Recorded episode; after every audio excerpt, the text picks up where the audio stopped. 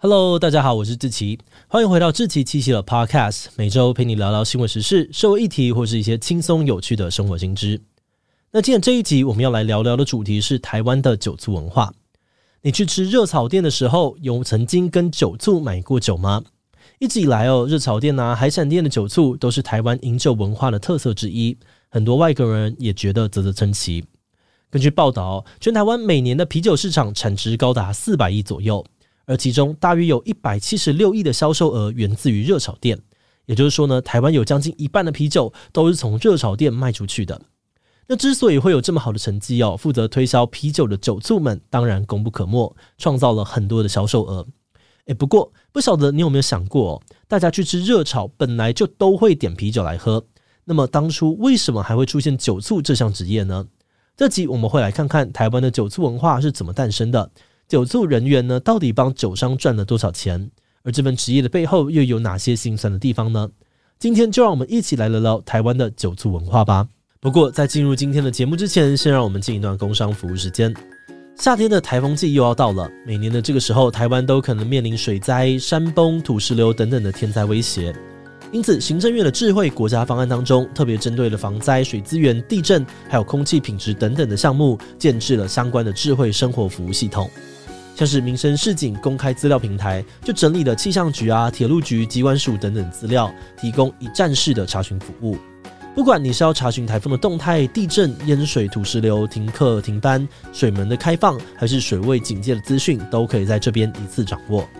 另外，国家灾害防救科技中心也提供了 LINE 即时推播服务，大家只要输入地址，就可以查询最近的收容避难所。也可以将这些防灾资讯一键分享给自己的亲友，可以说是防灾必备的 App。防灾准备不嫌多，欢迎大家下载中央气象局 eApp，掌握及时的地震还有防灾讯息。也可以点击资讯栏的智慧国家连接，了解更多的相关讯息。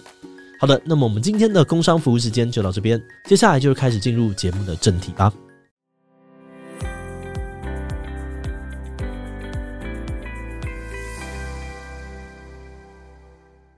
首先，我们要先来定义一下什么是酒促。广义上面来说呢，酒类促销人员都可以简称为酒促。他们最主要的工作就是在专卖店啊、酒展、酒吧或是夜店等等的场所推销自家的酒类品牌。而销售的酒类呢，包含了啤酒、洋酒、烈酒，通通都有。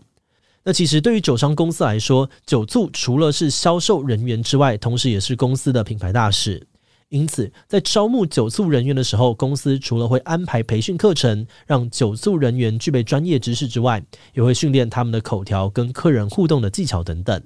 很多国外的啤酒啊、烈酒品牌也都会在世界各地设立销售据点，聘请酒促人员帮助他们提升业绩。不过，在台湾呢，就有一种非常独特的酒促，就是在海产店或者热炒店穿着清凉的制服进行酒类销售的年轻女性。那虽然说台湾并不是唯一一个有酒醋小姐的国家，但放眼世界，这样子的职业形态还真的不太常见。就连日本的综艺节目也曾经来台湾采访，想要一探究竟。因此，我们就很好奇哦，台湾这个特别的酒醋文化当初到底是怎么出现的呢？其实，在早期哦，台湾酒精饮品的这个贩卖主要都是由烟酒公卖局专卖的，所以在当时，台湾烟酒公司旗下的台湾啤酒基本上独霸垄断了整个台湾市场。但是随着经济全球化、自由化，一九八七年台湾开始开放欧美啤酒进口。接着呢，在一九九四年，政府也开放了日本的啤酒进口。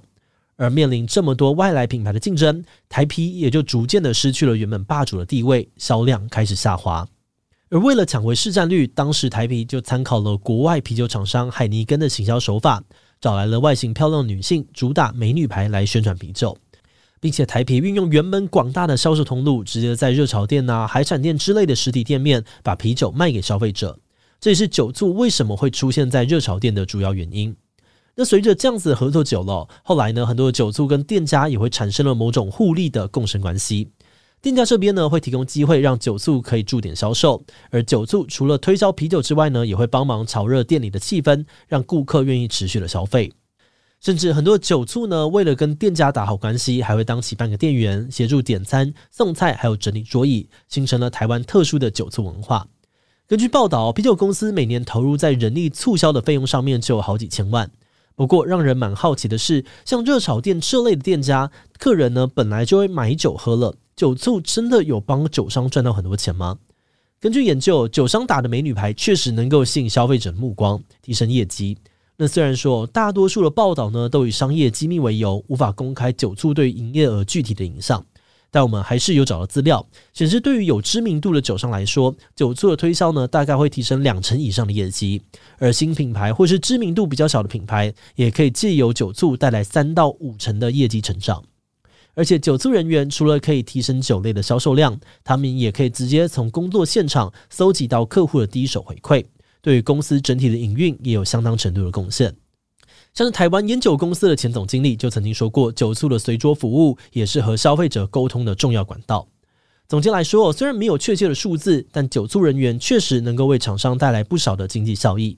好的，那既然酒醋的存在可以帮酒商赚到不少钱，那他们在聘用酒醋的时候提供的薪水当然也会比一般打工多出不少。甚至酒醋也被大学生们认为是一种梦幻工作。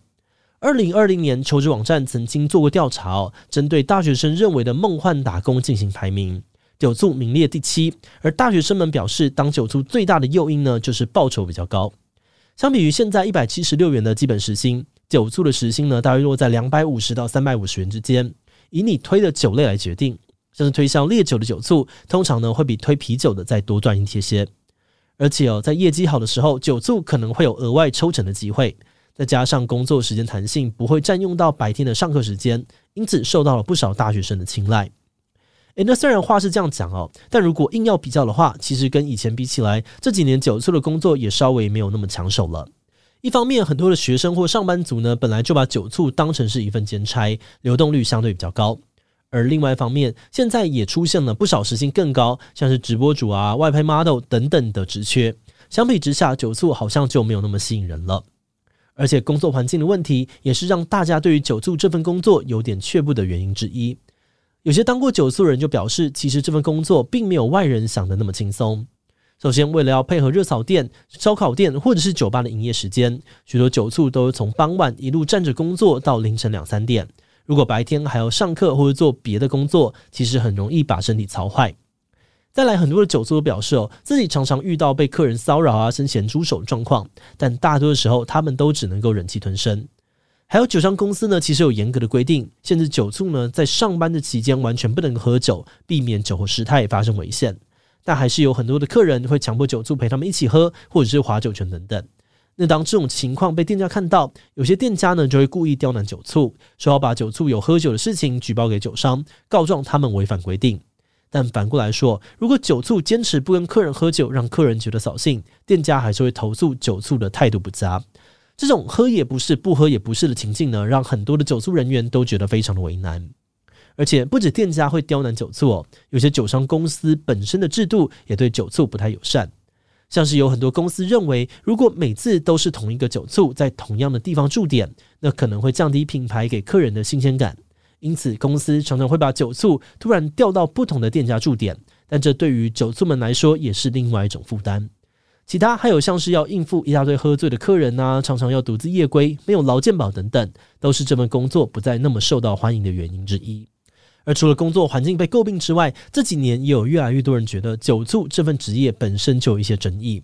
像是很多酒商在招募酒醋的时候，都会对于应征者的性别啊、外貌、身材、年纪等等设下不低的门槛。比如只收女生，要几岁以下，理想身高体重是多少等等，而且大部分的酒商也都会要求酒醋必须要穿着较为清凉裸露的制服来吸引客人的目光。之前甚至还有店家老板表明哦，酒醋的衣服呢就是要越露越好，才会有人喝酒消费。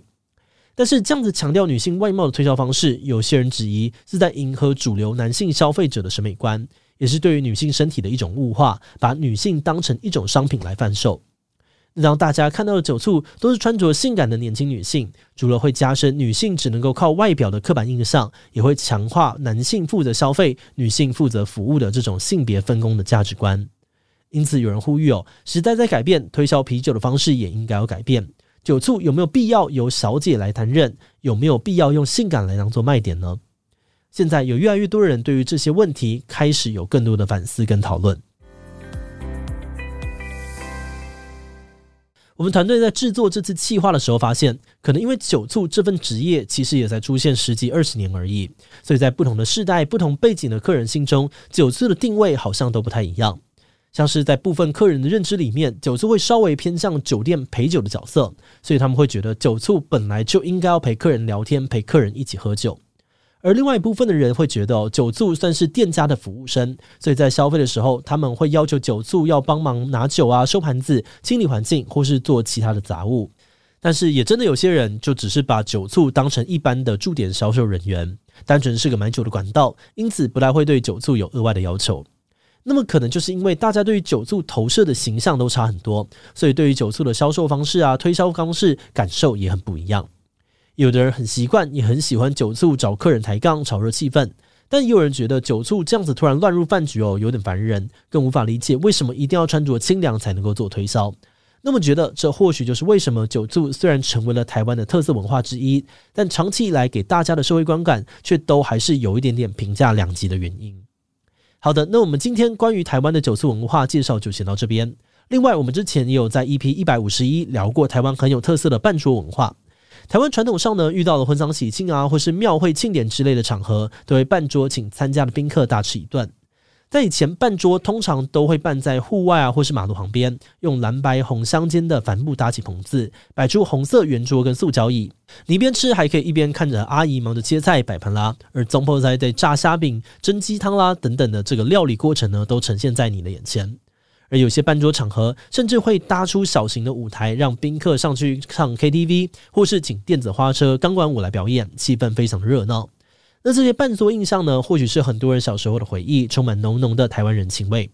但不知道你有没有想过，办桌的习俗是从什么时候开始的？办桌又该怎么办呢？办桌文化最近几年似乎变得比较少见，它会消失吗？如果你对这个议题感兴趣，很欢迎你收听 EP 一百一十五，我们会把链接放在资讯栏。如果你喜欢我们的内容，可以按下最终的订阅。如果是对于这集台湾的酒促文化，对我们的 Podcast 节目，或是我个人有任何的疑问跟回馈，也都非常的欢迎你在播 podcast 上面留下五星留言哦。那今天的节目就到这边告一段落，我们就下集再见喽，拜拜。